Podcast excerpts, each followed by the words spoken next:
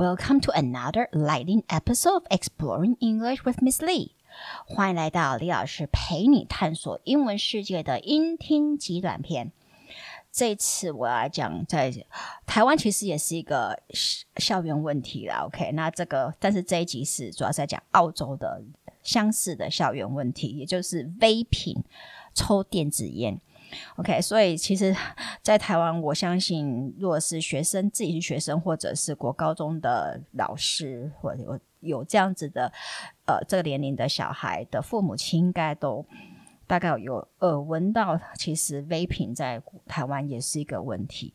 那他在澳洲也是一个让家长和老师们担心的校园问题。其实，在美国也是 OK，但是我们这一集就是讲澳洲的状况，vaping 的状况。Australia's federal and state government are trying to crack down on vaping among teens because e-cigarettes contain cancer-causing addictive drug called nicotine.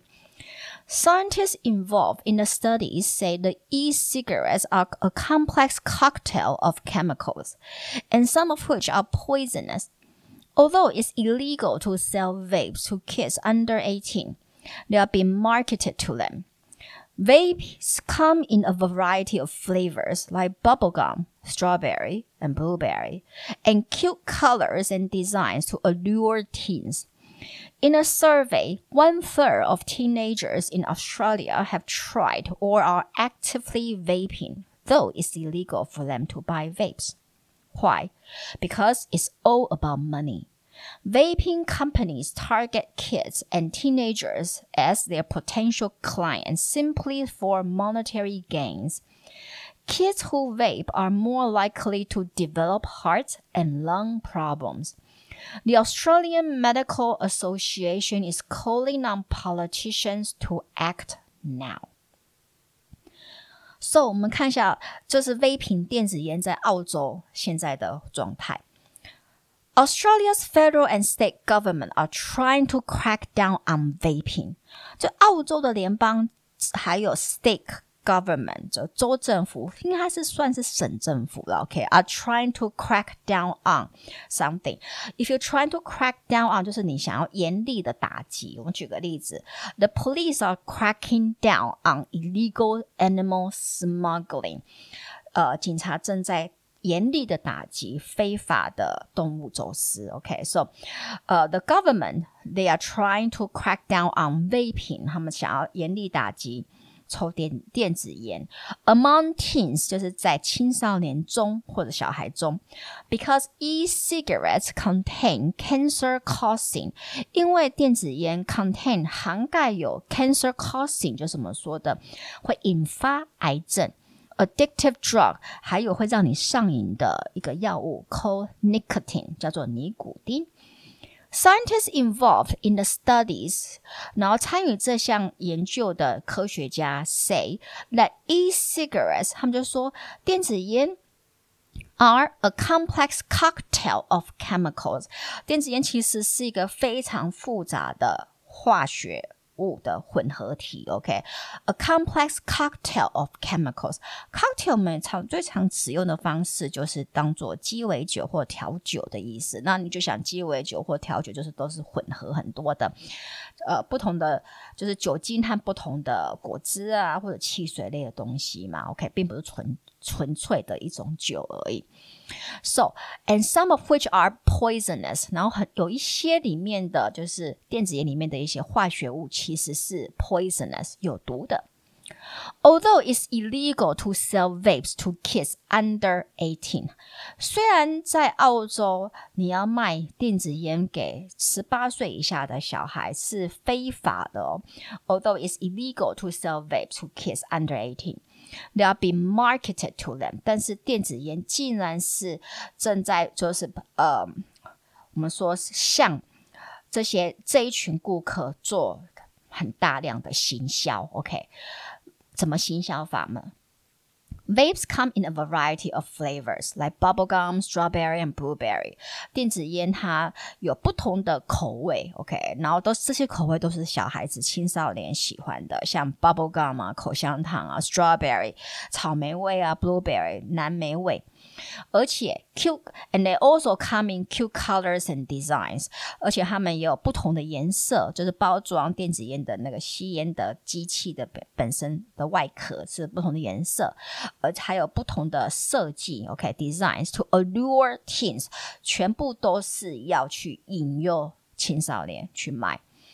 In a survey，然后令人更震惊的是，在一个调查里。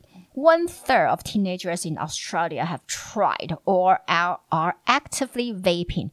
这样，澳洲有三分之一的青少年，他们自己承认他们有曾经有尝试过，甚至现在啊 have tried or are actively vaping，或者现在已经在吸电子烟，而且是 actively vaping，就是吸吸的量还蛮大的，抽的量还蛮大的。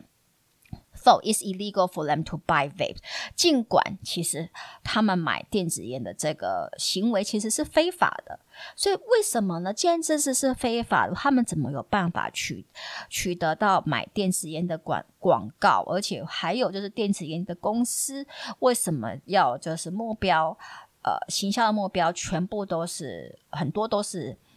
以吸引青少年为主的呢？坏？为什么？当然，because it's all about money，绝对全面全部都是跟金钱有关的嘛，right？Vaping companies target kids and teenagers as their potential clients。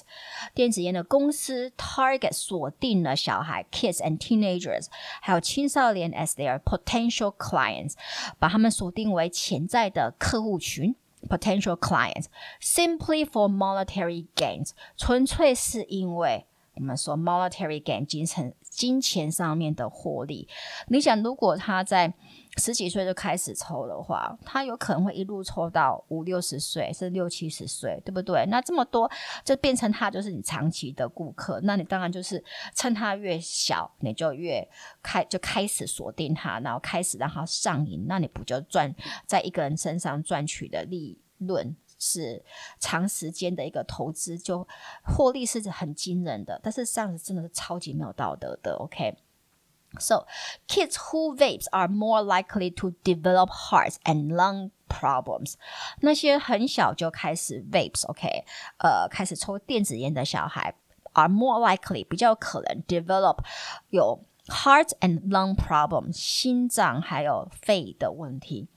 the Australian Medical Association is calling on politicians to act now. 所以澳洲的医学协会已经 is calling on，他们现在要求，OK。Calling on politicians，要求政治政治人物必须要采取行动哦，就是要去立法，再去严严正的严更严厉的去处罚那些电子烟的 呃，你说公司啊，还有销售他们的这些行销公司，OK，能用更严厉的法则去规范他们。Alright，so 如果你觉得我的 Podcast 对你的英文学习有帮助，就请到 Apple Podcast 帮我按五颗星订阅或分享，也可到李老师陪你探索英文世界的脸书和 IG 粉丝专业按赞、追踪或留言。那我们就下期见喽！Talk to you next time on Exploring English with Miss Lee. Goodbye.